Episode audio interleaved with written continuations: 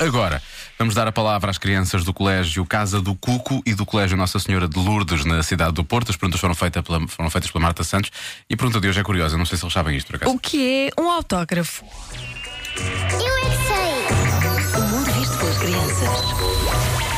São pessoas que viajam por o mundo. Um autógrafo é uma pessoa que tira fotos às outras Um pessoas. autógrafo. Eu acho que eles, quando não são astronautas, se chamam autógrafos. É um homem que descobre coisas. Não, que tipo de coisas é que ele descobre? Hum, o xadrez e também móveis antigos. É um papel assinado por a pessoa.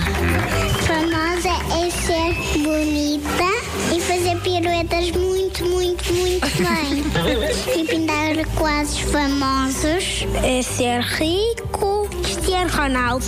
Tudo é fã dele e é mesmo famoso. Tipo como nós somos famosos.